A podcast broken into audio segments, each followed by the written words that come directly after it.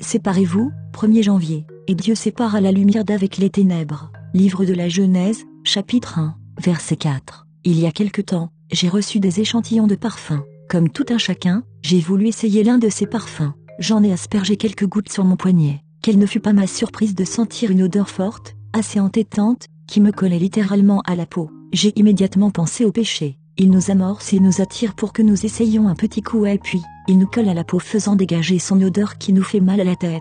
Un petit coup d'essai n'est jamais sans conséquence. Notre verset du jour nous donne la solution, nous avons besoin de séparer, comme Dieu l'a fait, la lumière d'avec les ténèbres. Nous connaissons tous les zones d'ombre qui sont en nous, ces recoins que nous hésitons à amener à la lumière. Pourtant ce sont eux qui nous tireront vers le bas. Ayons du courage mes bien-aimés, séparons-nous de tout ce qui n'est pas lumière en nous. La parole de Dieu est efficace dans ce domaine, elle est plus tranchante qu'une épée à deux tranchants, lire Hébreu 4, 12, elle nous invite aussi à marcher dans la lumière afin d'être en communion avec le Seigneur, lire 1, Jean 1, 7, mon épouse et moi arrivons à la conclusion que David était l'homme selon le cœur de Dieu parce qu'il était foncièrement honnête avec son Seigneur, et n'hésitait pas à se mettre à nu devant lui. Le seul moment où il a caché des choses à son Dieu, il en était tellement mal qu'il s'est finalement répandu en repentance. Agissons de la sorte mes bien-aimés, n'acceptons aucune zone d'ombre même pour essayer un petit échantillon de ce que nous propose le diable, nous nous sentirons tellement bien.